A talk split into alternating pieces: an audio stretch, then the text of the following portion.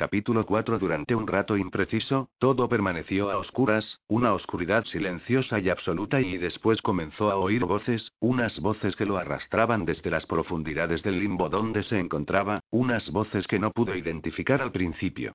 Y a lo lejos, en algún punto indeterminado, oyó el lamento de unas sirenas de policía. Le han dado. Oh, Dios mío. Comprueba que no hay nadie más. Espera. No puedo encontrar la herida. Ayúdame.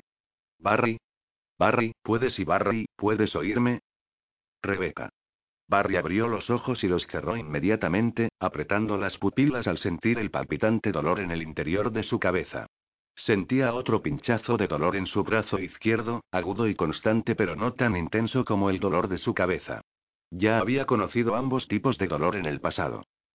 Me han disparado y luego me he dado de frente contra un árbol y o contra algún cabrón con un bate de béisbol. Intentó abrir los ojos de nuevo mientras unas manos pequeñas le recorrían el pecho, buscando suavemente. Tardó un segundo en enfocar la vista en los preocupados rostros que lo rodeaban.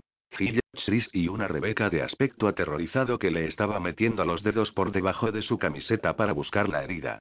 Gracias a Dios, las sirenas habían enmudecido, aunque todavía oía los coches de policía subir a toda marcha por la calle, el eco de sus potentes motores resonando a través del parque boscoso. El bíceps izquierdo murmuró Barry, y comenzó a levantarse. Los oscuros árboles comenzaron a girar a un lado y a otro, y Rebeca lo empujó suavemente para que se tumbara de nuevo. No te muevas, dijo con voz firme. Quédate tumbado un momentito, ¿de acuerdo? Chris, dame tu camiseta. Pero un brella y comenzó a decir Barry. No están aquí, dijo David, de rodillas junto a ellos. Estate quieto. Rebeca le levantó el brazo con cuidado y lo miró por ambos lados. Barry flexionó un poco el brazo y frunció el rostro por el dolor que sintió, pero se dio cuenta de que la herida no era grave. El hueso estaba intacto. Justo en el deltoides dijo por fin Rebeca. Me parece que vas a tener que dejar de levantar pesas durante una temporada. Su tono de voz era desenfadado, pero él percibió la preocupación reflejada en su mirada. Comenzó a enrollar la camiseta de Chris alrededor de la herida mientras lo observaba con detenimiento. Tienes un chichón bastante feo en la sien, dijo. ¿Cómo te sientes? Aunque sentía que la cabeza todavía le latía, el dolor se había convertido en una molestia sorda. Estaba un poco mareado y sentía unas leves ganas de vomitar, pero recordaba su nombre y qué día de la semana era. Si era una conmoción cerebral, la verdad es que no le impresionaba mucho. He tenido resacas peores. Me siento bastante jodido, contestó, pero aparte de eso, estoy bastante bien. Debo de haberme dado un golpe con un árbol al caer. Se levantó de nuevo hasta quedarse sentado mientras Rebeca terminaba el improvisado vendaje, y esta vez se mantuvo firme sin problemas. Tenían que ponerse en movimiento antes de que la policía decidiera registrar el bosque, pero ¿a dónde irían? Les parecía poco probable que un Breya atacara dos veces en la misma noche, pero no les apetecía poner a prueba su teoría. No estarían a salvo en ninguno de sus hogares. Al menos, su familia estaba lejos del peligro en la casa de los padres de Katy, en Florida. La idea de que las niñas podían haber estado jugando en sus habitaciones cuando comenzó el tiroteo y se puso de pie tambaleándose, pero encontró la fuerza necesaria para hacerlo en la rabia con la que vivía desde aquella noche en la mansión Spencer. Wesker había amenazado a Katy y a las niñas para que Barbie lo ayudara a llegar a los laboratorios subterráneos y lo había obligado a cooperar con él para ocultar todas las pruebas que implicaban a Umbrella. El sentimiento de culpabilidad de Barry se había convertido en una sensación de furia en los días siguientes, una rabia que superaba cualquier otro sentimiento similar que hubiera tenido en su vida. Cabrones, gruñó Barry. Malditos cabrones de Umbrella. Los demás se pusieron de pie al mismo tiempo que él, y la pálida luz de la luna se reflejó en el torso desnudo de Chris. Todos parecían sentirse muy aliviados de que no estuviera gravemente herido y todos, menos David, que parecía desolado como jamás antes lo había visto Barry. Tenía los hombros hundidos por un peso invisible y desconocido y, cuando comenzó a hablar, fue incapaz de mirar a los ojos de Barry. El hombre que te ha disparado, dijo David mientras levantaba una mano en la que se veía una pistola del 9 con silenciador, con todo el cañón manchado de sangre. Barry, lo he matado. Es y es High Shannon. Barry se quedó mirándolo fijamente. Entendió las palabras, pero no pudo aceptar lo que significaban. No era posible. No, no has visto bien. Está demasiado oscuro y David se dio la vuelta y atravesó el espacio lleno de árboles que los separaba del cuerpo caído. Barry lo siguió tambaleándose, y su cabeza comenzó a dolerle por algo más que un golpe contra el tronco de un árbol. No puede ser Shannon. No, de ninguna manera. David ha perdido los nervios por el tiroteo. Eso es. Ha cometido un error y solo que David jamás perdía los nervios en un tiroteo, jamás lo había hecho, y no cometía errores con tanta facilidad. Barry apretó los dientes por el dolor que sentía y lo siguió, esperando y deseando por primera vez que su amigo estuviese equivocado.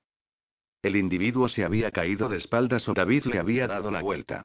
Fuese como fuese, ahora sus ojos abiertos miraban sin vida el cielo estrellado, con una aguja de pino metida en uno de ellos.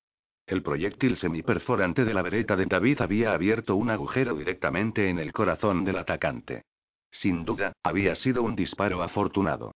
Cuando miró la cara blanca por la pérdida de sangre del cadáver, Barry sintió que su corazón también quedaba sin vida y se convertía en piedra. Dios, Shannon, ¿por qué?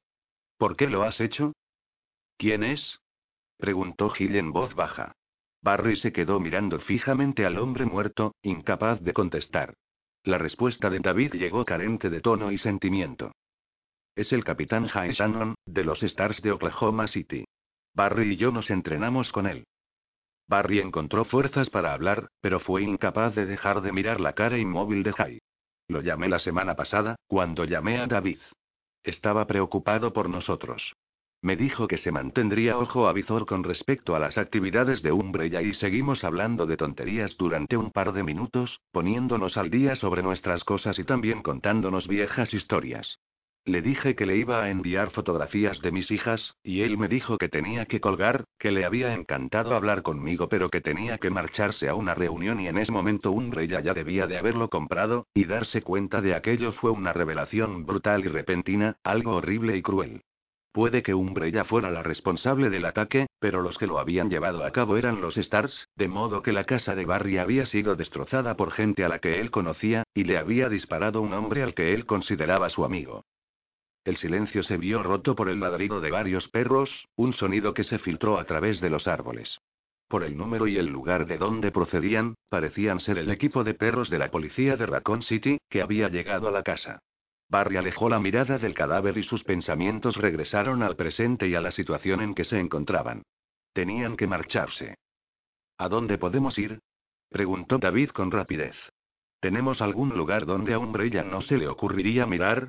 Una cabaña, un edificio vacío y algún lugar al que podamos llegar a pie. Brad. El apartamento del gallino está alquilado por un par de meses, dijo Barry. Está vacío y a menos de dos kilómetros de aquí. Vamos, ordenó David. Atravesaron el terreno de juego del parque con Barry a la cabeza y los demás siguiéndolo bajo la luz de la luna. Vieron un pequeño sendero que salía del parque, un par de bloques de edificios más allá, y hacia allí se dirigieron con la esperanza de que estuvieran lo bastante lejos como para que los policías no se acercaran a investigar. Barry había atravesado aquel parque un millón de veces con su mujer a su lado y sus hijas trotando alrededor y mi hogar. Este es mi hogar, y nunca volverá a ser el mismo para mí. Barry sintió que el agujero de bala se volvía a abrir y comenzaba a sangrar de nuevo. Apretó su mano derecha sobre la pegajosa camiseta y dejó que el dolor que sentía alimentara su determinación de seguir adelante mientras atravesaban los escasos árboles y se dirigían a la casa de Brad. Se acabó. Esto se acabó. Mis hijas no van a crecer en un mundo en el que puede suceder algo como esto, no si yo puedo hacer algo por evitarlo. Ya habían ocurrido tantas cosas, y este solo era el comienzo de su lucha. Todavía conocía gente en los Stars en quien sabía que podía confiar, personas con las que podía contar, y no lo pillarían con la guardia bajada dos veces. Quizá la próxima vez que Umbrella llamara a su puerta no tendrían que salir corriendo. Y si Rebecca y David lograban tener éxito con la operación de Maine, tendrían lo que necesitaban para hacer caer a la compañía, de una vez para siempre. Umbrella se había metido con la gente equivocada, y Barry planeaba estar en el lugar apropiado cuando se dieran cuenta de su error. Gil abrió la puerta de la pequeña casa como una auténtica experta utilizando un simple clip pisapapeles y uno de los pendientes de Rebeca. La joven se llevó inmediatamente a Barry al cuarto de baño para utilizar el botiquín de la casa, mientras Chris se dedicaba a buscar una camisa o algo similar para vestirse. David y Gil registraron minuciosamente todo el lugar, y él se sintió a cada minuto más satisfecho de la elección tomada. No podían haber escogido un escondite mejor, y era un alivio saber que tanto Barry como los otros dos miembros del equipo Alpha dispondrían de un sitio seguro desde donde trabajar. La casa de dos dormitorios compartía un patio con una familia muy preocupada por el tema de la seguridad. En cuanto David abrió la puerta trasera, unas grandes y brillantes luces inundaron el pequeño rectángulo de césped. Además, por el aspecto de la valla y unos cuantos detalles más en su interior, adivinó que tenían un perro bastante grande en algún lugar de la casa. También había otras dos casas a ambos lados, y la ventana de la parte frontal daba al patio de un colegio, al otro lado de la calle. No existiría ningún tipo de cobertura para cualquier equipo de asalto que quisiera acercarse. La casa estaba amueblada de forma sencilla aunque desordenada. Era bastante obvio que su anterior ocupante había huido presa del pánico. Unos cuantos objetos personales y algunos libros estaban esparcidos aquí y allá por todas las habitaciones, como si Vickers hubiera sido incapaz de decidir qué llevarse en su apresuramiento por abandonar Raccoon City. Y con lo que ha ocurrido esta noche, tampoco puedo culparlo por salir huyendo y era evidente que Vickers había escogido el trabajo equivocado, aunque eso no lo convertía necesariamente en un cobarde. Arriesgar la vida de forma casi diaria no era un trabajo adecuado para todo el mundo, y si se tenían en cuenta todos los acontecimientos de las últimas horas, la opción más inteligente para alguien como Brad Vickers era alejarse de aquella situación. Les hubiera venido muy bien su ayuda, pero por lo poco que Barry le había contado sobre aquel individuo, el piloto del equipo Alfa no era el tipo de persona con el que a él le gustaba trabajar. Aún en el caso de que no se pegara un tiro por accidente, Vickers había perdido la confianza de sus compañeros de equipo, y no había nada peor que aquello en una situación de crisis.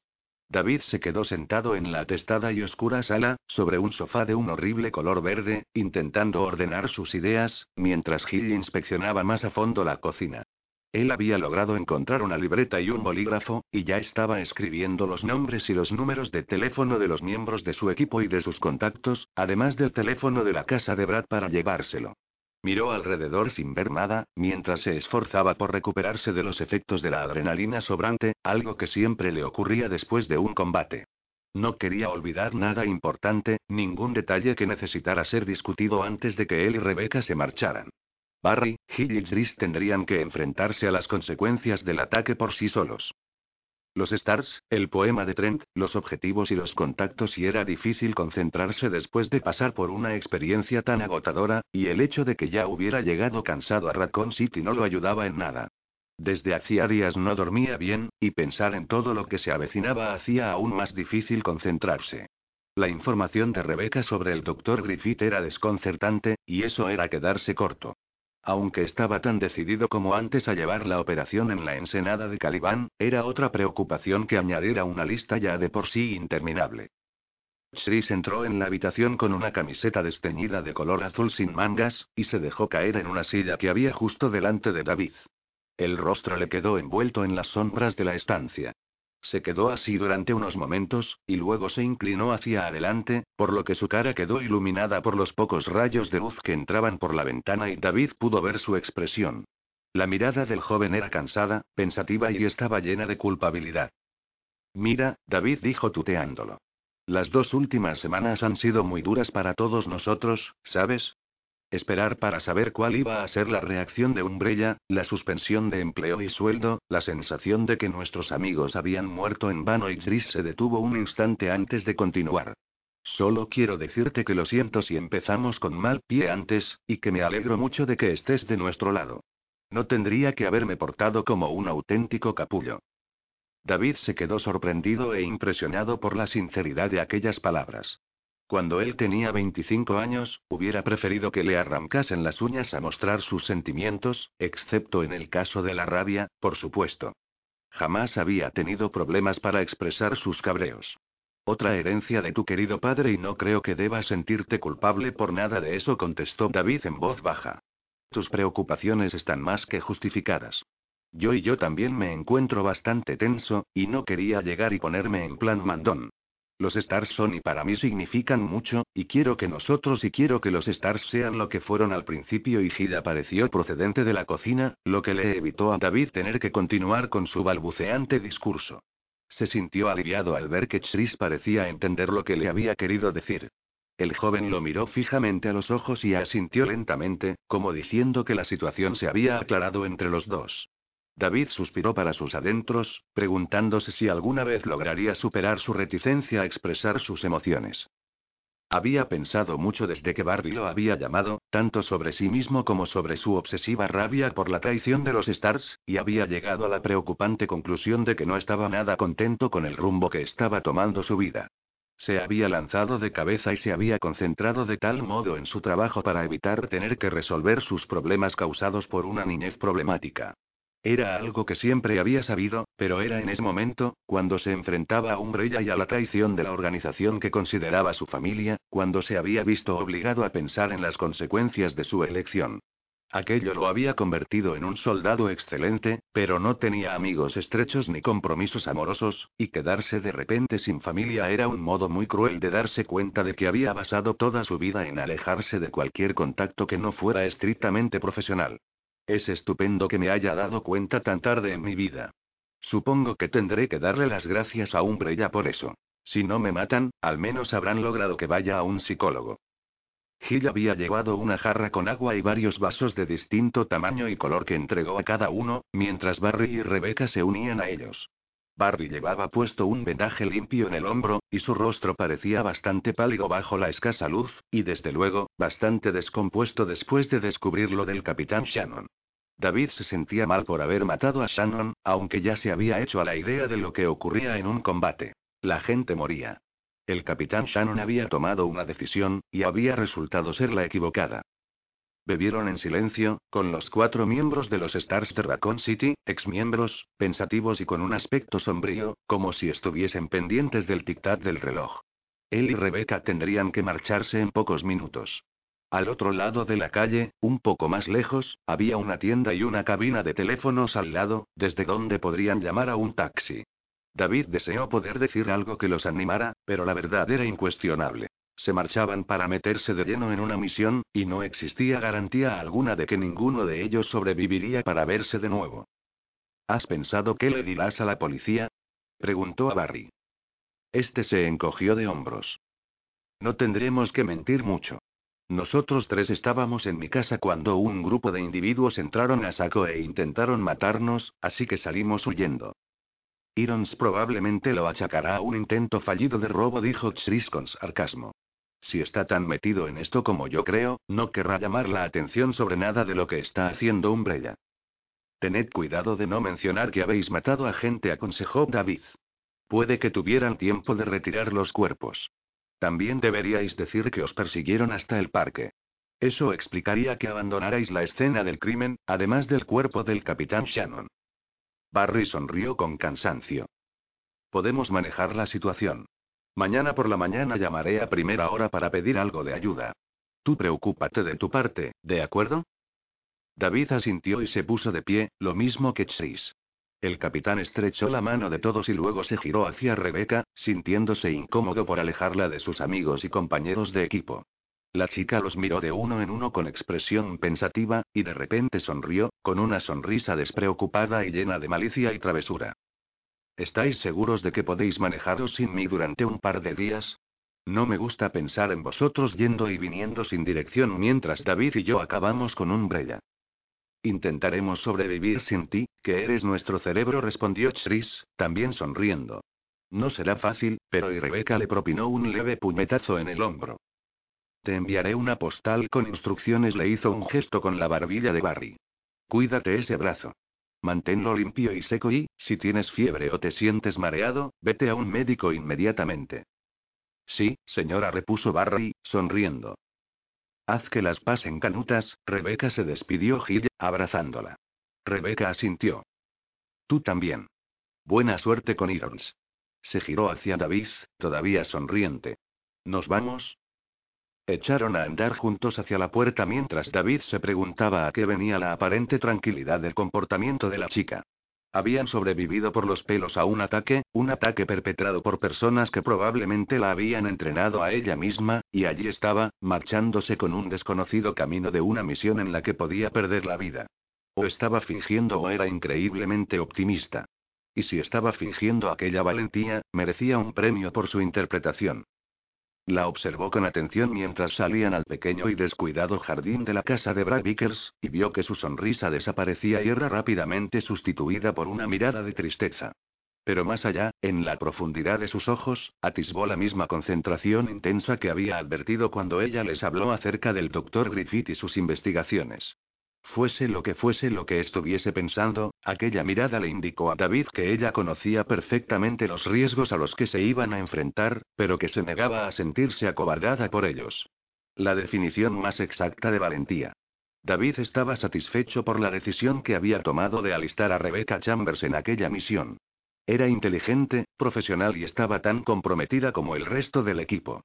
Además, era tan superior en su campo de especialización como los demás lo eran en el suyo propio. Su única esperanza era que la combinación de sus habilidades fuese suficiente para entrar y salir de una sola pieza de las instalaciones de la ensenada de Calibán, con las pruebas necesarias para demostrar la naturaleza de los experimentos de Umbrella. Aquello podía llevar a la ruina a la compañía que había corrompido a los Stars, y, quizá, gracias a ello, él podría dormir de nuevo tranquilo. David asintió, y los dos comenzaron a andar hacia el teléfono para llamar al taxi. Rebeca dobló las hojas después de volver a leer toda la información sobre la ensenada de Calibán y las metió con cuidado en la bolsa de deporte que David llevaba debajo de su asiento. Había comprado tres bolsas en el aeropuerto, una para las armas, que en aquel momento estaba en el compartimiento de carga del avión, y las otras a fin de no llamar la atención por no llevar equipaje. Rebeca deseó que también hubiera comprado algo para comer de paso. No había probado bocado desde el mediodía, y el paquete de cacahuetes que le habían dado después del despegue no estaba aliviándole mucho el hambre que sentía. Extendió la mano para apagar la luz de lectura y luego se reclinó e intentó aprovechar el zumbido de los motores del Boeing 747 para dormitar un poco. La mayoría de los pasajeros del avión a medio llenar ya estaban dormidos. La tenue luz nocturna y el ronroneo de los motores ya habían hecho su efecto en David. Sin embargo, a pesar de lo cansada que se sentía por los acontecimientos de aquella tarde, tuvo que dejar de intentar dormir después de un minuto o dos. Tenía que pensar en demasiadas cosas, y sabía que no podría dormir hasta que resolviera al menos unas cuantas. Me siento como si ya estuviera soñando. Esto no es más que otra posibilidad estrambótica y una subtrama que se desarrolla a partir del campo izquierdo y a lo largo de los últimos tres meses, se había graduado en la universidad, había superado el entrenamiento del equipo Bravo de los Stars y se había mudado a su primer apartamento, que además estaba en una ciudad desconocida para ella. Y después de todo aquel follón, había acabado como uno de los cinco supervivientes de una catástrofe provocada por el hombre, en la que estaban implicados el uso de armas biológicas y una conspiración nacional con una compañía farmacéutica como protagonista. Además, en las últimas tres horas, su vida había dado otro cambio brusco y también completamente inesperado. Había deseado tener una oportunidad de salir de Raccoon City para investigar el virus T. La ironía de la situación no se le escapaba, pero no estaba muy segura de que le gustasen las circunstancias en las que se había cumplido su deseo. Giró la cabeza hacia un lado y miró a David, que tenía su cabeza apoyada contra el cristal de la ventanilla. Pudo ver bajo sus ojos unos círculos oscuros debidos al agotamiento. Después de explicarle unos cuantos detalles más sobre la ensenada y de contarle cuál sería el plan de acción del día siguiente, David le había dicho que intentara echar una cabezada, duerme un poco habían sido sus palabras exactas, y luego había seguido su propio consejo poco después. No era que se hubiera dormido. Más bien parecía que había caído en coma de forma instantánea. Incluso duerme de manera eficiente, sin dar vueltas ni moverse en su asiento. Parece que se obliga a sí mismo a obtener el máximo descanso posible en el poco tiempo que tiene.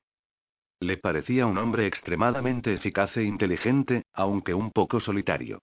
A pesar de la tranquilidad que mostraba cuando se encontraba bajo presión, a la hora de mantener una charla informal parecía bloquearse, lo que llevó a Rebeca a preguntarse qué clase de vida llevaba. Había quedado impresionada por la rapidez con que había trazado un plan para escapar de la casa de Barry, y estaba encantada de que fuera el jefe de la operación en la ensenada de Calibán, aunque le costaba pensar en él como en un capitán. No emanaba una aureola de autoridad y no parecía agradarle la idea, ya que había insistido en que lo llamara David. Incluso cuando había tomado el mando durante el ataque, no parecía tanto que estuviera dando órdenes como que estuviera ofreciendo consejos. Quizás sea el acento. Todo lo que dice parece tan amable y David frunció el entrecejo mientras dormía, y sus párpados se estremecieron. Al cabo de unos cuantos segundos, sus labios dejaron escapar un gemido casi infantil de angustia. Rebeca pensó por un momento en despertarlo, pero entonces pareció superar cualquiera que fuese su inquietud, ya que su ceño desapareció. Rebeca apartó la vista al sentir de repente que estaba invadiendo su intimidad. Quizás está soñando con el ataque, por haber tenido que matar a alguien que conocía y se preguntó si a ella la acosaría el recuerdo del hombre que había matado, la silueta recortada entre las sombras que se había desplomado al suelo junto a la casa de Barry. Todavía estaba esperando la sensación de culpabilidad, pero cuando se detuvo a pensarlo con mayor tranquilidad, se sorprendió al descubrir que no estaba intentando razonar sobre el asunto. Había disparado contra alguien, y esa persona podía estar muerta y lo único que sentía era alivio por haber impedido que la matara a ella o a algún otro miembro del equipo. Rebeca cerró los ojos e inspiró profundamente el fresco y presurizado aire de la cabina. Notó el olor a sudor seco sobre su piel, y decidió que su principal prioridad en cuanto llegaran al hotel sería darse una buena ducha. David no quería correr el riesgo de ir hasta su casa por si alguno de los asaltantes lo había reconocido, así que irían a un hotel cercano al aeropuerto poco después de cambiar de aviones. La reunión previa a la misión se celebraría en la casa de uno de los otros tres miembros del equipo, una experta forense llamada Karen Driver. David le había comentado que probablemente Karen pudiera prestarle ropa limpia, aunque se había ruborizado al decirlo. Desde luego, en algunas cosas era un tipo raro y inmediatamente después de la reunión, recogeremos nuestro equipo y nos iremos, así de fácil. Aquel pensamiento le provocó un nudo en el estómago, le envió un escalofrío por todo el cuerpo, y la obligó a admitir la verdadera razón por la que no podía dormir. Solo dos semanas después de la pesadilla vivida en la mansión de Umbrella, allá en Raccoon City, estaba por enfrentarse de nuevo a la misma situación. Sin embargo, al menos esta vez tenía una idea de lo que podía encontrar y del embrollo en el que se estaba metiendo. Además, el plan era entrar y salir de las instalaciones sin siquiera enfrentarse a las criaturas creadas por el virus TI, pero el recuerdo del peor monstruo de Umbrella, el tirano, estaba muy fresco en su memoria. Aquel enorme cuerpo contrahecho creado con fragmentos de su propio ser, como aquella tremenda garra, que habían visto en el helipuerto de la mansión. La sola idea de que alguien como Nicolás Griffith pudiera tener acceso al virus para utilizarlo y Rebeca decidió que ya había pensado demasiado y que tenía que dormir un poco. Aclaró su mente lo mejor que pudo y se concentró en su respiración, inhalando y exhalando cada vez con mayor lentitud, al tiempo que contaba mentalmente hacia atrás a partir de 100. Aquella técnica de meditación jamás le había fallado con anterioridad, aunque no creía que funcionara en esa ocasión. Y 99, 98, el doctor Griffith, Davis, Stars, Calibani se quedó profundamente dormida antes de llegar a 90. Soñó con sombras que se movían, sin estar provocadas por ninguna luz. Capítulo 5 Al igual que la mayoría de las mañanas desde que había comenzado el experimento, Nicholas Griffith se sentó en la terraza abierta que se encontraba en la parte superior del faro y observó el sol que se alzaba por encima de la línea del horizonte del mar. Era un espectáculo impresionante, desde el principio hasta el fin. En primer lugar, las olas negras adquirían un color gris mientras el color del cielo también se aclaraba. Luego, las rocas que se alineaban a ambos lados de la ensenada comenzaban a tomar forma bajo los neblinosos vientos que subían desde el agua. Cuando por fin el radiante astro comenzaba a asomar por encima del borde del mundo, sus primeros rayos dubitativos manchaban el mar con un profundo azul oscuro y pintaban el horizonte de un tono pastel repleto de promesas de renovación y de una suave aceptación de todo lo que tocaba. Por supuesto, todo era una mentira. A las pocas horas, el incandescente monstruo golpearía inmisericordia con sus rayos la orilla y toda aquella mitad del planeta. Su inicial bondad era un engaño, una pretendida ignorancia de la feroz radiación y el agostador calor que vendría después y pero no es menos espectacular por ser una mentira. Después de todo, no se lo puede culpar por no darse cuenta de lo que hace. Es lo que es. Griffith siempre se quedaba mirando hasta que el sol asomaba completamente por encima del horizonte antes de comenzar con las tareas del día. Aunque apreciaba la belleza de cada radiante amanecer, lo que más le atraía era la exacta repetición diaria, no la suya, sino la del universo. Cada amanecer era una declaración de intenciones que anunciaba la inevitable progresión del tiempo, y un recordatorio de que el mundo continuaría girando eternamente sobre sus pasos galácticos, haciendo caso omiso de los sueños de los seres que se consideraban importantes y correteaban por encima de su superficie. Seres como yo mismo, si no fuera por una diferencia crucial. Sé cuánto merecen la pena mis sueños y Griffith se puso de pie mientras el hinchado sol se alzaba por encima del mar, y se apoyó en la barandilla de la terraza al mismo tiempo que repasaba mentalmente el trabajo del día. Había terminado por fin el trabajo sanguíneo en la serie Leviatán, por lo que podría trabajar de forma más intensiva con los doctores. Los tres habían respondido de manera favorable al cambio, y el ritmo de degeneración celular se había reducido de forma considerable desde que había comenzado a ponerles las inyecciones de enzimas. Había llegado el momento de concentrarse en el comportamiento situacional, la última etapa del experimento. En una semana, estaría preparado para expandirse más allá de los confines de la instalación. Expansión. Una limpieza. El viento marino, fresco y salado, agitó sus cabellos grises. Los hambrientos gritos de las gaviotas lo impulsaron por fin a ponerse en movimiento. Tenía que hacer entrar a las triescuadras antes de que aquellos pájaros carroñeros comenzaran a explorar la costa en busca de comida. Ya habían quedado horriblemente mutiladas muchas unidades, y no quería arriesgar más hasta que hubiera finalizado sus planes. En cuanto perdían los ojos, quedaban inútiles para las misiones de patrulla. De todas maneras, ha pasado tanto tiempo y no ha venido nadie. Si el doctor Amon hubiese tenido éxito, ya habrían enviado a alguien. La verdad es que es mala suerte. Probablemente todavía está esperando y aquel pensamiento era bastante incómodo, y le traía recuerdos de escenas llenas de color rojo y calor, de cuerpos tendidos en el suelo bajo el feroz sol del verano y el tronar de las olas en la oscuridad. Echó a un lado aquellas visiones y se recordó a sí mismo que aquello era parte del pasado. Además, solo había hecho lo que era estrictamente necesario. Griffith entró en el faro, alisándose el cabello mientras bajaba por la escalera en espiral. Sus zapatos resonaron sobre los peldaños metálicos, creando un agradable eco en el amplio edificio. Tener todas las instalaciones para él solo lo convertía en un trabajo agradable, y había acabado por disfrutar de los pequeños detalles de la vida. Comer a la hora que quería y lo que quería, tener sus propias horas de trabajo, sus amaneceres en el tejado del faro. Antes, aquel lugar había estado atestado de gente, se había visto obligado a adaptarse a unos horarios y a unos esquemas de trabajo que parecían pensados para recortar la creatividad. Horarios de comida, horarios de trabajo, horarios de sueño y cómo podía un hombre respirar, pensar, crear, en esas condiciones, había sufrido durante tanto tiempo, había estado sentado a lo largo de interminables reuniones escuchando los balbuceantes pensamientos e ideas de sus colegas mientras discutían minucias sobre el virus del Dr. Birkin. Habían esclavizado a personas para crear las triescuadras para Umbrella, quedando encantados como niños con los resultados, y aparentemente habían olvidado el fallo con los más siete. Eran incapaces de ver más allá de su propia arrogancia, no eran capaces de ver el futuro y el gran plan y como si las triescuadras fueran algo más que simples cuerpos con armas. Son útiles como guardias pero apenas son un logro, apenas son importantes. Aunque se había esforzado por no permitir que el éxito se le subiera a la cabeza, Griffith se permitió un único momento de orgullo cuando llegó al final de la escalera y se encaminó hacia la salida. Había visto el virus T como lo que realmente era. Una plataforma de lanzamiento primitiva pero efectiva para algo mucho más grande. Había aislado sus proteínas y había reorganizado la envoltura de las nucleocápsides para permitir distintas variables de capacidad infectiva. De ese modo, había creado una respuesta, la respuesta a la plaga en la que se había convertido la raza humana. Una solución sin violencia ni sufrimiento. Salió por la puerta sonriendo y caminó bajo la sombra del faro hacia el edificio de los dormitorios, con las olas del mar resonando a sus espaldas al chocar contra las rocas. Ya había logrado sintetizar un virus capaz de infectar a través del aire, y disponía de una cantidad más que suficiente como para infectar toda Norteamérica. En cuanto el virus se extendiese, la evolución tomaría el mando de nuevo y los más débiles de espíritu caerían ante aquellos con los instintos más fuertes.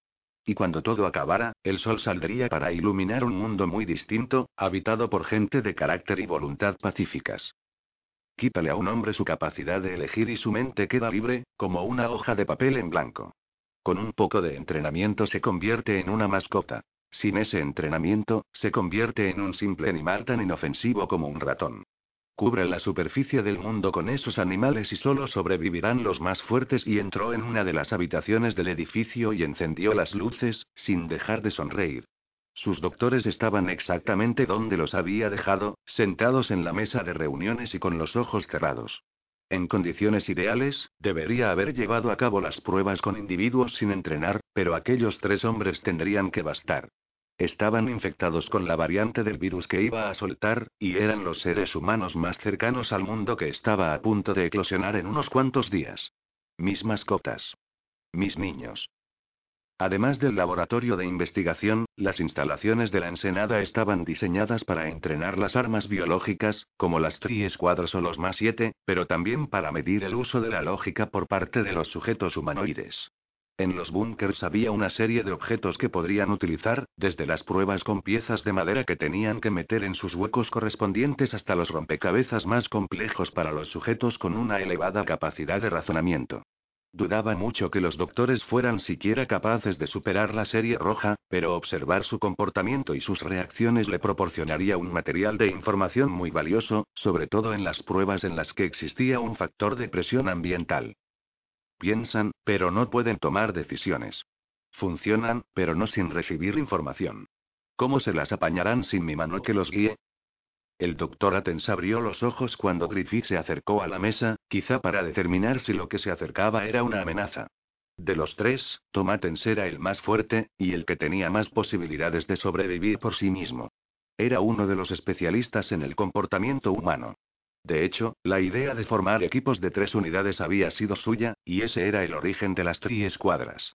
Había insistido en que las unidades infectadas trabajarían con mayor eficiencia en pequeños grupos. Había estado en lo cierto. El doctor Turman y el doctor Kineson permanecieron inmóviles. Griffith notó un hedor procedente de debajo de uno de ellos. Frunció el entrecejo y miró por debajo de la mesa. Sus sospechas se vieron confirmadas por la mancha de humedad en los pantalones del doctor Turman. Se ha cagado encima. Otra vez. Griffith sintió de repente una sensación de lástima casi irrefrenable por Turman, pero aquel sentimiento fue sustituido casi inmediatamente por el de asco irritado. Turman ya era un idiota antes, un biólogo bastante bueno pero con la misma estrechez de mente que los demás. Se había encargado de la crianza de la mayoría de los más siete, y cuando resultaron ser incontrolables, le echó la culpa a todo el mundo menos a él mismo.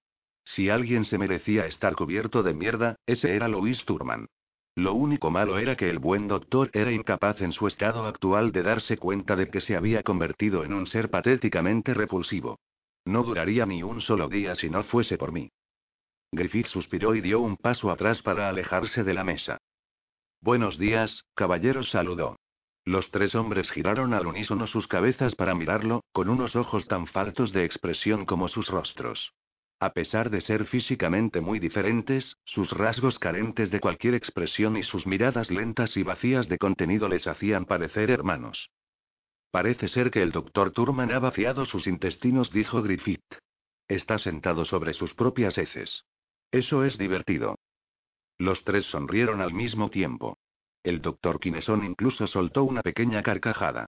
Había sido el último en ser infectado, por lo que era el que había sufrido menos degeneración en los tejidos. Si se le daban las instrucciones adecuadas, Alan todavía podía pasar por un ser humano normal. Griffith sacó el silbato de policía de uno de sus bolsillos y lo puso en la mesa delante de Athens. Doctor Athens, haga regresar a las tri escuadras de sus rondas. Atienda sus necesidades físicas y luego envíelas a la habitación fría. Cuando acabe sus tareas, vaya a la cafetería y espéreme allí. Athens recogió el silbato mientras se ponía de pie.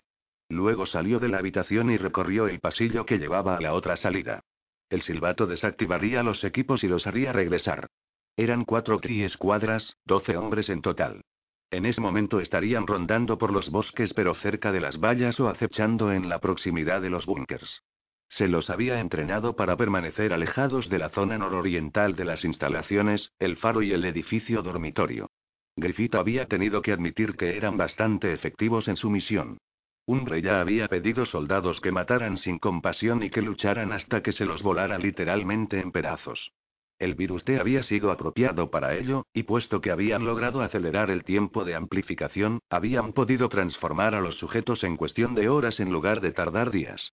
En cuanto se las entrenó en el uso de las armas, las tri-escuadras se habían convertido en máquinas de matar, aunque debido a la reciente ola de calor, no sabía cuánto tiempo más serían viables y Griffith centró su atención en el doctor Turman, que todavía sonreía y apestaba como una especie de extraño niño hiperdesarrollado. La verdad es que realmente parecía un bebé, calvo y de grandes mejillas sonrosadas, con una sonrisa tan inocente y falta de malicia como un niño pequeño. Doctor Turman, vaya a su habitación y quítese la ropa. Luego dúchese y póngase ropa limpia. Después vaya a las cuevas y alimente a los más siete. Cuando haya acabado, vaya a la cafetería y espéreme allí. Turman se puso de pie, y Griffith observó que el asiento de la silla estaba húmedo y manchado. Jesús. Llévese la silla con usted, indicó a Turman con un suspiro. Déjela en su habitación. Griffith se sentó frente a Alan en cuanto Turman salió de la estancia, y de repente se sintió muy cansado. El orgullo que había sentido unos momentos antes había desaparecido y, en su lugar, solo había quedado un vacío helado. Mis niños. Mi creación y el virus era tan bonito, con una ingeniería genética tan perfecta, que había llorado la primera vez que lo había visto. Habían sido meses de investigación privada, de desmenuzar el virus T y de aislar sus efectos, meses que habían culminado cuando había obtenido aquel primer micrógrafo. Mientras los demás se habían sentido orgullosos de sus juguetes de guerra, él había descubierto el auténtico camino hacia un nuevo comienzo. ¿Y aprecian lo que he logrado? ¿Sabe alguno lo crucial que es mi descubrimiento? Se caga encima como un niño asqueroso, como un mono, echando a perder mi trabajo, mi vida. Y Griffith miró a Alan Kineson y observó atentamente sus bellos rasgos, sus ojos carentes de toda expresión. El doctor Kineson le devolvió la mirada, esperando que le dijera qué tenía que hacer. Había sido neurólogo. En su habitación tenía fotografías de su mujer y de su bebé, un niño con una sonrisa preciosa y encantadora y la cordura de Griffith se estremeció de repente, con un remolino que lo mareó. Un millar de voces aullaron de forma ininteligible a través de las grietas de realidad. Sintió por un momento que estaba perdiendo la cabeza. ¿Cuántos morirán de hambre, sentados en charcos de sus propias heces, esperando que les digan qué hacer? ¿Millones? ¿Billones? ¿Qué pasará si estoy equivocado? Susurró Griffith. Alan, dime que no estoy equivocado. Dime que todo lo que hago tiene una buena razón. No está equivocado, repuso el doctor Kineson con voz tranquila. Hace todo esto por una buena razón. Dime que tu esposa es una puta, ordenó Griffith, mirándolo fijamente. Mi esposa es una puta, dijo el doctor Kineson, sin ninguna pausa, sin ninguna duda. Griffith sonrió, y sus temores desaparecieron. Mirad lo que he logrado. Es un regalo. Mi creación es un regalo para el mundo. Es una oportunidad para que el hombre sea fuerte de nuevo, una muerte pacífica para todos los Louis Turman que existen, y eso es mucho más de lo que merecen y había estado trabajando demasiado, se había agotado, y la tensión estaba pasándole factura. Después de todo, solo era humano y pero no podía permitir que la tensión de su cuerpo le afectara de nuevo la mente. Ya no habría más pruebas. En su lugar, se pasaría el día efectuando los preparativos necesarios para la purificación, preparándose a sí mismo para ello. Al día siguiente, al amanecer, el doctor Griffith le entregaría su regalo al viento. Capítulo 6 Karen River era una mujer alta y algo delgaducha de treinta y pocos años, con un pelo corto y rubio y una actitud seria y profesional. Su pequeña casa estaba inmaculadamente ordenada y limpia de un modo casi antiséptico. Había escogido ropas muy prácticas para Rebeca y se las había entregado perfectamente dobladas. Una camiseta de color verde oscuro y unos pantalones a juego, además de unos calcetines negros, lo mismo que la ropa interior. Hasta el cuarto de baño parecía reflejar su personalidad. Las paredes blancas estaban cubiertas de estanterías, cada una de ellas repleta de objetos perfectamente ordenados según su uso. Si rascas la superficie de un científico forense, encontrarás un maníaco compulsivo debajo y Rebeca se sintió culpable inmediatamente por pensar aquello. Karen había sido muy amable al recibirla, incluso amistosa a su brusca manera. Quizá solo era que odiaba el desorden.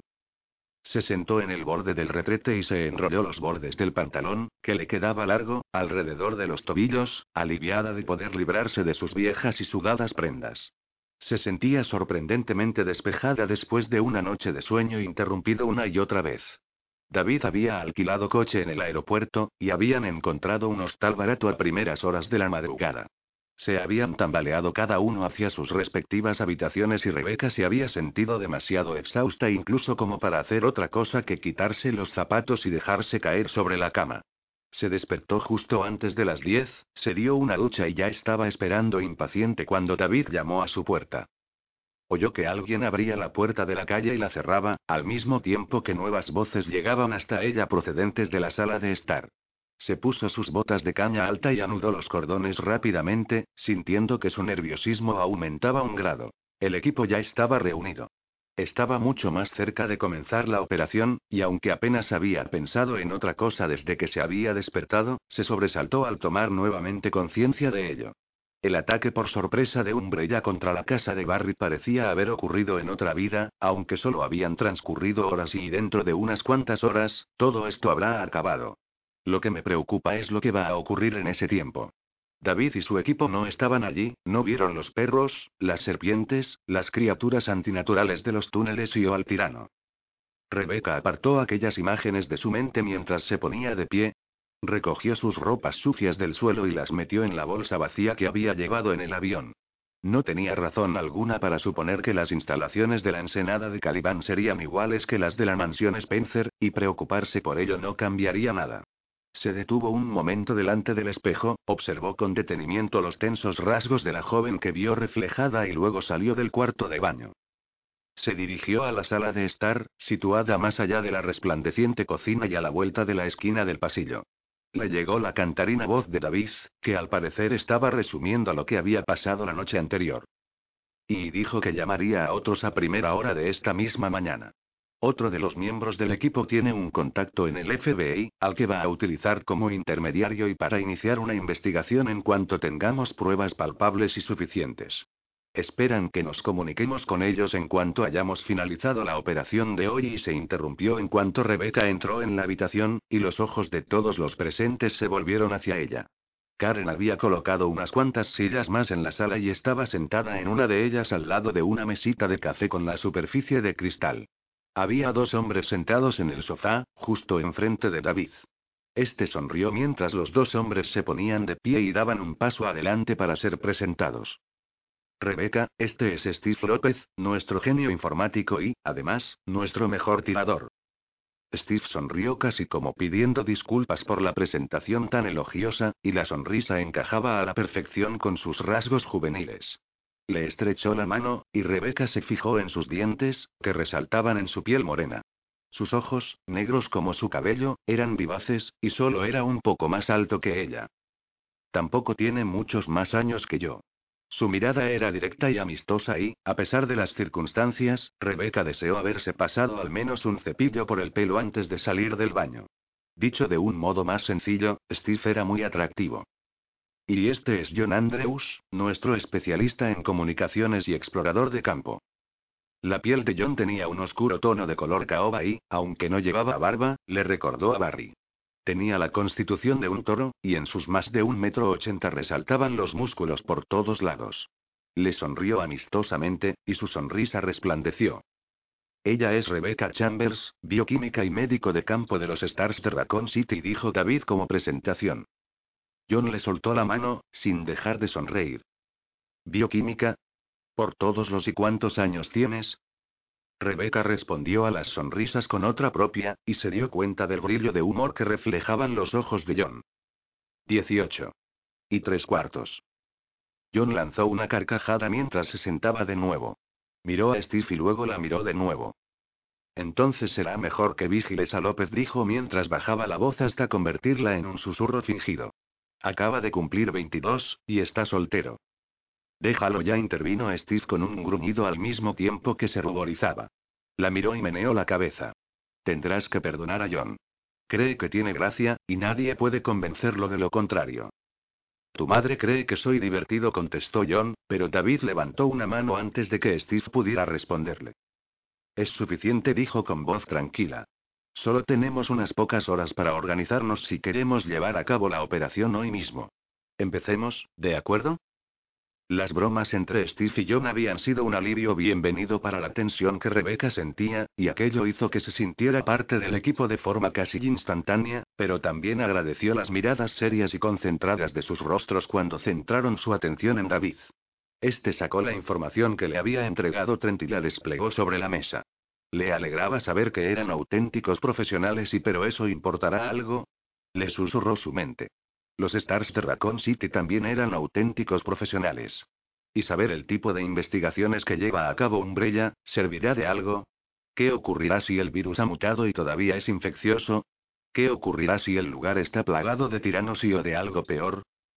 Rebeca no tenía ninguna respuesta para aquel insistente susurro. En lugar de intentar hallarla, se concentró en David, diciéndose en silencio que sus ansiedades no se interpondrían en su trabajo. Y que su segunda misión no sería la última. David comenzó la reunión como si se tratase de un equipo completamente nuevo, para que Rebeca no se sintiera muy perdida. No quería que permaneciera callada por temor a hablar fuera de tiempo. Quería aprovechar su inteligencia y su experiencia en la anterior instalación de Umbrella. Nuestro objetivo es entrar en los laboratorios, recoger pruebas de las investigaciones que está llevando a cabo Umbrella y de lo que ha conseguido hasta ahora, y salir de allí con los menores contratiempos posibles. Voy a ir paso por paso, a conciencia, y si cualquiera de vosotros tiene alguna idea o alguna pregunta sobre la operación, quiero escuchar lo que tenga que decir. ¿Entendido? Todos asintieron alrededor de la mesa. David continuó hablando, más tranquilo después de haber dejado bien claro aquel asunto. Ya hemos discutido unas cuantas posibilidades con respecto a lo que ha podido pasar, y todos habéis leído los artículos de los distintos periódicos. Supongo que nos enfrentamos de nuevo a una especie de accidente. Ya se ha esforzado mucho por ocultar el problema en Raccoon City, y aunque podemos suponer que han estado secuestrando o matando pescadores que han entrado en su territorio, me parece poco probable que quieran llamar la atención. ¿Por qué ya no ha enviado un equipo para limpiar todo aquello? Preguntó John. ¿Quién dice que no lo han hecho? respondió David meneando la cabeza. Puede que descubramos que ya se han encargado de eliminar todas las pruebas del lugar. En ese caso, nos reuniremos con la gente de Raccoon City y con nuestros propios contactos y comenzaremos de nuevo a partir de cero. Todos los asistentes asintieron de nuevo. No se preocupó por decir algo que era bastante obvio. El virus todavía podía ser contagioso. Todos sabían que existía esa posibilidad, aunque David había planeado que Rebeca les diera una pequeña charla antes de acabar la reunión. David bajó la mirada al mapa de nuevo y suspiró para sus adentros antes de pasar al siguiente punto. Lugar de entrada dijo. Si se tratara de un asalto directo y abierto, llegaríamos por helicóptero o simplemente saltaríamos la verja, pero si todavía queda gente viva allí dentro y hacemos saltar una alarma, todo habrá acabado siquiera antes de empezar. Puesto que no queremos arriesgarnos a que nos descubran, la mejor opción es acercarse en un bote. Podemos utilizar una de las lanchas neumáticas de la operación contra el petrolero del año pasado. Karen levantó la mano. ¿No tendrán una alarma colocada en el muelle? David señaló un punto en el mapa con el dedo, justo por debajo de la línea intermitente que indicaba la valla, en la parte sur de las instalaciones. La verdad es que no veo que sea muy recomendable entrar por el muelle. Si entramos por aquí, un poco más arriba del muelle y recorrió con el dedo la costa de la ensenada y podremos echar un vistazo a todas las instalaciones y, al mismo tiempo, esconder la lancha en una de las cuevas que se encuentran debajo del faro. Por lo que veo, existe un sendero natural que va desde la base del risco hasta el propio faro. Si el sendero ha quedado bloqueado, retrocederemos y buscaremos una ruta alternativa. ¿No atraerá la lancha neumática la atención si alguien de fuera está vigilando? Preguntó Rebeca. David negó con la cabeza. Los Stars de Exeter habían utilizado lanchas de aquel tipo el verano anterior para acercarse a un petrolero que había sido secuestrado por unos terroristas que amenazaban derramar al océano toda la carga si no se accedía a cumplir sus demandas. Había sido una operación nocturna.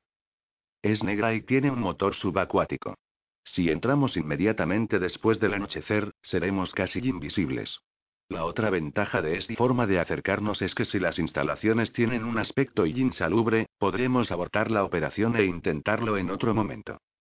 Esperó mientras los demás pensaban en el plan propuesto, ya que no quería presionarlos. Eran buenos soldados, eran su equipo, pero esta misión era completamente voluntaria. Si cualquiera de ellos tenía dudas serias sobre todo aquello, era mejor que las dijera en aquel momento. Además, estaba dispuesto a escuchar otras sugerencias. Su mirada se posó en el juvenil rostro de Rebeca, y advirtió que tenía la mirada y la expresión de un buen operativo de los Stars en sus vivarachos ojos castaños, y en su lento y pensativo cálculo de las posibilidades de su plan. Comenzaba a gustarle, y por algo más que por su utilidad para la misión. Tenía un carácter abierto y seguro que le atraía, sobre todo después de su aceptación de su inseguridad emocional. Parecía estar tan segura de sí misma y David se obligó a dejar a un lado aquellos pensamientos al darse cuenta de repente de la tremenda tensión a la que había estado sometido, de lo cansado que seguía. Su capacidad de concentración había disminuido de manera notable. Concéntrate, hombre. Este no es el momento de andar divagando. Y ahora, los detalles concretos siguió. En cuanto entremos, avanzaremos en una línea escalonada a través de las instalaciones, siempre pegados a las sombras. John marchará en cabeza, con Karen a su espalda, y explorarán la zona en busca del laboratorio y para tener una idea de lo que ha ocurrido. Steve y Rebecca lo seguirán, y yo cubriré la retaguardia. Cuando encontremos el laboratorio, entraremos juntos. Rebecca sabrá qué tenemos que buscar en cuanto a material y pruebas, y si todavía les funciona el sistema de computadoras, Steve podrá entrar en los archivos informáticos. Los demás los cubriremos. En cuanto tengamos la información, saldremos por el mismo sitio por el que habremos entrado. Tomó en la mano el poema que Trent le había entregado y le dio unos golpecitos con la otra mano. Una de los compañeros de equipo de Rebeca ya ha tenido tratos con el tal señor Trent. Ella cree que esto puede ser importante para encontrar lo que queremos, así que quiero que todos le echéis un vistazo otra vez antes de que nos vayamos. Insisto, puede que sea importante. ¿Podemos confiar en él? Preguntó Karen. Quiero decir, ¿este Trent, está limpio? David frunció el entrecejo, sin estar seguro de la respuesta. Sí. Parece ser que, por alguna razón que desconocemos, está de nuestro lado en este asunto, dijo lentamente por fin. Además, Rebeca ha reconocido uno de los nombres de la lista. Es un investigador que ha trabajado con anterioridad en el campo de los virus. La información parece ser correcta. No era una respuesta demasiado clara, pero tendría que valer. ¿Tenemos idea de cuáles son las probabilidades de que nos infectemos con el virus? Preguntó Steve con voz baja y tranquila. David inclinó la cabeza hacia Rebeca. Si pudieras darnos algunas indicaciones sobre lo que podemos llegar a ver, alguna información de lo que podemos encontrarnos y ella asintió, y se giró hacia el resto del equipo. No puedo deciros con qué nos vamos a encontrar con exactitud, comenzó a explicar Rebeca. Cuando a nuestro equipo lo echaron de la investigación del caso, perdí la posibilidad de analizar las muestras de tejido y de saliva. Sin embargo, por los efectos que pude ver, es bastante obvio que el virus T es un mutágeno y que altera la estructura de los cromosomas del ser que infecta. Es un agente infeccioso multiespecie, o sea, que es capaz de afectar a plantas, mamíferos, pájaros, reptiles y lo que queráis. En ciertas criaturas provoca un crecimiento desmesurado, pero en todas causa un comportamiento violento y agresivo. Por algunos informes que encontré en la mansión, estoy segura de que afecta los procesos químicos cerebrales, al menos en los seres humanos, y que induce un comportamiento parecido a una psicosis esquizofrénica mediante unos niveles extremadamente elevados de receptores de 2. También anula la sensación de dolor. Las víctimas humanas con las que nos encontramos en aquel lugar apenas reaccionaron a los impactos de bala, y aunque se estaban descomponiendo, ni siquiera parecían darse cuenta y la joven bioquímica se detuvo durante unos momentos, quizá recordando lo ocurrido en la mansión Spencer. De repente, su rostro adquirió una apariencia de mayor edad. La infección en la residencia Spencer parecía haberse extendido por el aire, pero no creo que el virus se haya diseñado para diseminarse al modo o que sea su vía preferida. Es prácticamente seguro que los científicos del lugar lo inyectaban además de utilizar la experimentación genética. Y puesto que ninguno de nosotros hemos contraído la enfermedad ni la hemos transmitido, supongo que no tenemos que preocuparnos por respirar el virus. Con lo que sí debemos tener mucho cuidado es con no entrar en contacto con uno de los seres infectados, y con eso quiero decir cualquier tipo de contacto. Tengo que insistir. Esta infección es terriblemente agresiva en cuanto entra en la corriente sanguínea, y una simple gota de sangre de un ser infectado puede contener cientos de millones de partículas víricas. Necesitaríamos un laboratorio completamente equipado y un virólogo experto en enfermedades contagiosas y epidemias para estar seguros de cuál es su forma de reproducción, pero de todas maneras debemos evitar a toda costa el contacto con las víctimas. Con un poco de suerte, ya habrán muerto yo, al menos, se habrán deteriorado hasta perder la capacidad de moverse. Bueno, eso por lo que respecta a los seres humanos. Se produjo una pausa de tenso silencio mientras todos pensaban en las consecuencias de lo que Rebeca había dicho. David se dio cuenta de que estaban un poco conmocionados, lo mismo que él. Saber que un virus era infeccioso no era lo mismo que conocer sus efectos sobre una persona. Dios mío, ¿y en qué estaban pensando esas gentes? ¿Cómo podían vivir con la conciencia de que estaban infectando a cualquier ser vivo con algo así? Aquel pensamiento lo condujo a otro. ¿Cómo podría vivir él si por su culpa uno de los miembros del equipo contraía aquella enfermedad? Ya había estado al mando de misiones en las que sus subordinados habían resultado heridos, y dos veces, antes de que lo nombrasen capitán, había participado en misiones en las que habían muerto operativos de STARS, pero aquello era distinto a llevar a un equipo por propia iniciativa a una zona donde una enfermedad terrible y letal podía infectarlos si no morían bajo las garras de un monstruo inhumano y me marcaría para siempre. Esta es una misión no autorizada, y la responsabilidad final es mía. ¿Realmente puedo pedirles que hagan esto? Bueno, suena mucho a una operación de mierda, dijo por fin John, pero si queremos llegar allí a tiempo, será mejor que empecemos a prepararnos, le sonrió a David, con una sonrisa tímida nada habitual en él. Sin embargo, seguía siendo una sonrisa. Ya me conoces. Me encanta una buena pelea. Además, alguien tiene que detener a esos cabrones para que dejen de esparcir esa porquería, ¿verdad? Tanto Steve como Karen asintieron con la cabeza para indicar su acuerdo con las palabras de John, y sus rostros mostraban la misma determinación que la de su compañero de equipo. Rebecca, que sabía mejor que cualquiera de ellos con qué iban a encontrarse, ya había tomado su decisión en Raccoon City. David sintió una repentina oleada de emoción hacia todos ellos, una extraña mezcla de orgullo y miedo, junto a un sentimiento de cariño, y no supo muy bien qué hacer con toda aquella combinación. Después de unos segundos de silencio dubitativo, asintió con rapidez y echó un vistazo a su reloj. Tardarían unas cuantas horas en llegar al lugar de partida. Muy bien, concluyó. Será mejor que recojamos el equipo y lo carguemos. Podemos repasar el resto del plan en el camino.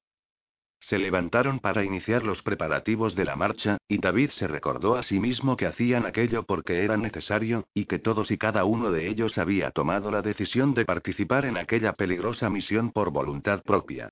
Conocían los riesgos a los que se enfrentaban, y también sabían que, si algo salía mal, aquel conocimiento los reconfortaría muy poco. Karen estaba sentada en la parte posterior de la furgoneta, metiendo balas en los cargadores de las armas. Las palabras del misterioso mensaje se repetían una y otra vez en su cabeza mientras introducía los proyectiles de 9 milímetros, y mensaje de Amon recibido barra serie azul barra introducir respuesta para la clave barra letras y números a la inversa barra arco iris del tiempo barra no contar barra azul para acceder.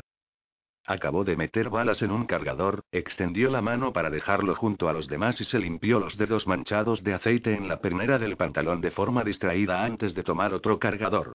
Una agradable brisa entró en la parte trasera de la furgoneta, repleta de olor a sal y agua de mar calentada por la fuerza del sol.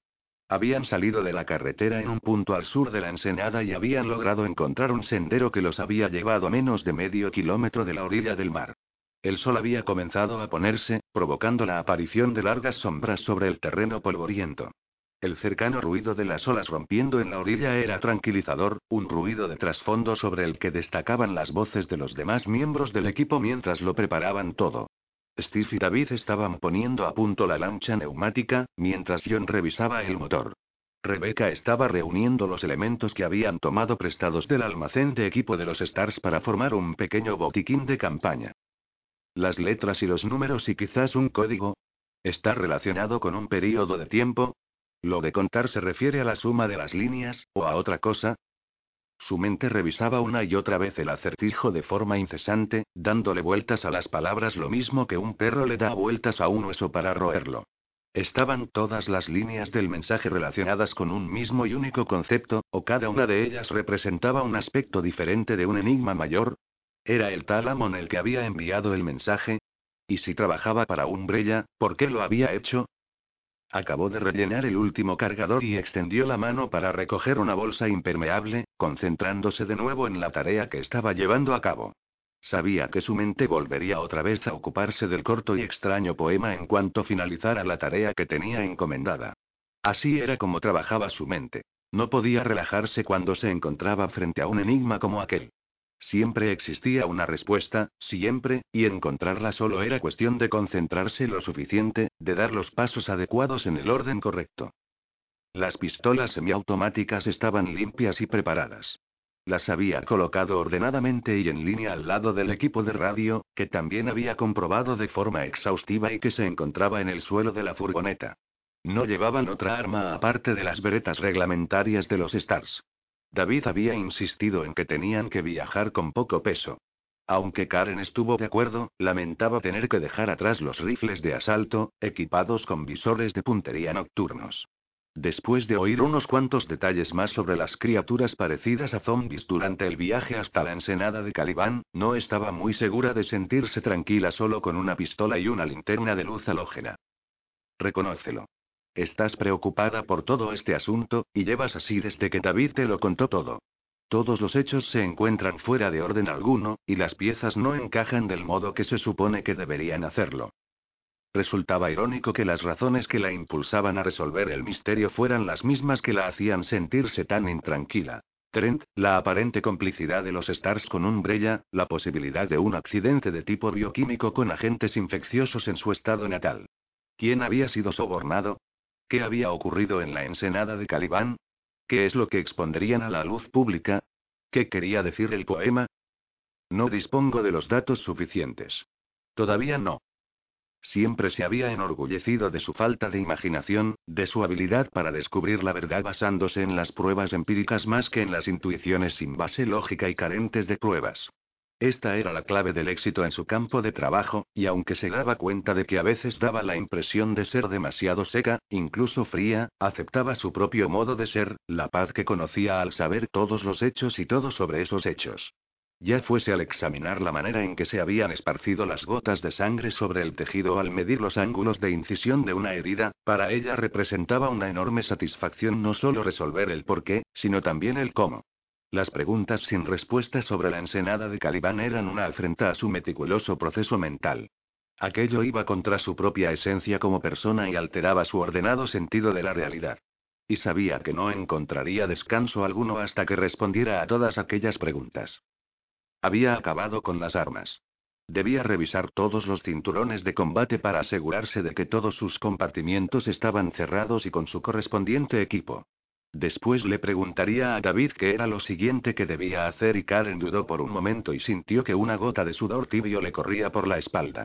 No se veía a nadie a través de la puerta abierta de la furgoneta, y ya había comprobado dos veces cada bolsillo y cada compartimiento de los cinturones de combate. Sintió un ligero sentimiento de culpa cuando metió rápidamente la mano en uno de los bolsillos de su chaleco y sacó su secreto, y se sintió tranquilizada por su peso mientras lo agarraba con la mano. Demonios, si los chicos lo supieran, me lo echarían en cara para siempre. Se lo había dado su padre, y era un recuerdo de su participación en la Segunda Guerra Mundial, y uno de los pocos objetos que tenía como recuerdo de él. Una granada de mano con metralla, de las llamadas piñas por su aspecto exterior. Llevarla encima durante las misiones era una de sus pocas manías que no tenían un fin práctico, y era algo que la hacía sentir un poco tonta.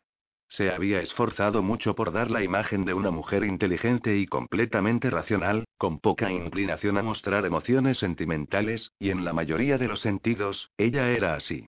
Sin embargo, la granada era su patita de conejo, su amuleto de la suerte, y jamás iba a una misión sin llevarla con ella. Además, había logrado convencerse a medias de que quizás algún día le resultaría útil y sí, muy bien, tú sigue convenciéndote con esos argumentos. Los Stars disponen de granadas digitalizadas, con temporizadores, incluso granadas cegadoras y aturdidoras con circuitos computarizados. La anilla de esta granada no podría sacarla ni con unos alicates y Karen, ¿necesitas que te eche una mano? Karen levantó la vista, sorprendida, y vio los juveniles rasgos del rostro de Rebeca. La muchacha estaba apoyada con las dos manos en el suelo de la entrada posterior de la furgoneta. Su mirada inquisitiva bajó rápidamente a la granada, y sus ojos se abrieron de par en par, llenos de repente por una repentina curiosidad. Creía que no íbamos a llevar explosivos y oye, ¿eso no es una granada de piña? Nunca había visto una de tan cerca. ¿Está cargada? Karen echó un rápido vistazo alrededor, temerosa de que alguno de los restantes miembros del equipo hubiera oído a Rebeca, y luego sonrió con timidez a la joven bioquímica, avergonzada de su propia vergüenza. Por todos los y tampoco es que me haya pillado masturbándome. No me conoce, así que, ¿qué demonios le importa a ella que sea un poco supersticiosa? Chist. Nos van a oír. Acércate un momento, le dijo, y Rebeca subió de forma obediente a la furgoneta, con una sonrisa cómplice en el rostro. A pesar de su autocontrol, Karen se sentía absurdamente complacida de que Rebeca hubiera descubierto su pequeño secreto. Nadie lo había descubierto en los siete años que llevaba sirviendo en los Stars, y a ella le había caído bien la joven desde el principio. Sí, es una piña, y no, no planeamos llevar explosivos. No puedes decírselo a nadie, ¿de acuerdo? La llevo porque me trae buena suerte. Rebeca alzó las cejas en un gesto de sorpresa. ¿Llevas una granada cargada para que te traiga buena suerte? Karen asintió, mirándola muy seria. Sí, y si Steve y John se enteran, se cachondearán de mí. Sé que suena estúpido, pero es algo así como un secreto. No creo que sea estúpido. Mi amiga Gil tiene una boina de la suerte. Rebeca alzó la mano y se tocó el pañuelo rojo que llevaba atado en la frente y que le sujetaba los mechones sueltos de cabello. Yo llevo con esto puesto desde hace casi dos semanas. Lo llevaba puesto cuando entramos en la mansión Spencer. Su joven rostro se ensombreció un poco, pero volvió a sonreír inmediatamente, y la mirada de sus ojos castaños fue directa y sincera. No diré una palabra sobre ello. Karen estuvo segura desde ese momento que la chica le caía bien. Metió la granada de nuevo en su chaleco mientras asentía. Te lo agradezco. Entonces, ¿ya estamos listos para salir? En la cara de Rebeca aparecieron unas pequeñas líneas de preocupación. Sí, ya casi estamos listos. John quiere efectuar otra comprobación con los auriculares, pero aparte de eso, todo está preparado. Karen asintió de nuevo, deseando poder decir algo para aliviar el miedo que sentía la chica, pero no había nada que decir. Rebeca ya se había enfrentado antes con un Brella, y cualquier discurso que le dijera sonaría vacío y sin sentido. Incluso podía sonar pretencioso y altivo. Ella misma se sentía un poco nerviosa. Sería una estúpida si no se sintiera así, pero sentir miedo era algo que no le ocurría a menudo, y no le sentaba nada bien. Al igual que en la mayoría de las misiones, su principal sentimiento era el de expectación, una especie de hambre cerebral en busca de la verdad. Reparte las armas. Yo me encargo del resto, dijo Karen por último. Al menos, podría mantenerla ocupada. Rebeca la ayudó a descargar el equipo mientras el sol descendía aún más en dirección al horizonte que separaba el cielo del mar. La brisa procedente del océano se hizo más fría y las primeras estrellas brillaron con luz pálida sobre el Atlántico. Descendieron hasta el agua mientras el crepúsculo desaparecía para dar paso a la noche, en un silencio incómodo. Enfundaron sus armas, se desperezaron y se quedaron mirando las negras aguas que subían y bajaban, repletas de secretos en su interior. Cuando el último fulgor del día desapareció en el horizonte, ya estaban todo lo preparados que podían estar. Mientras John y David deslizaban la lancha neumática hasta la ondulante agua, Karen se puso una gorra de visera negra como las de la armada y palmoteó el pesado bulto que llevaba en el chaleco para tener suerte, diciéndose que no iba a necesitarla. La verdad estaba esperándola. Era hora de descubrir qué estaba pasando de verdad.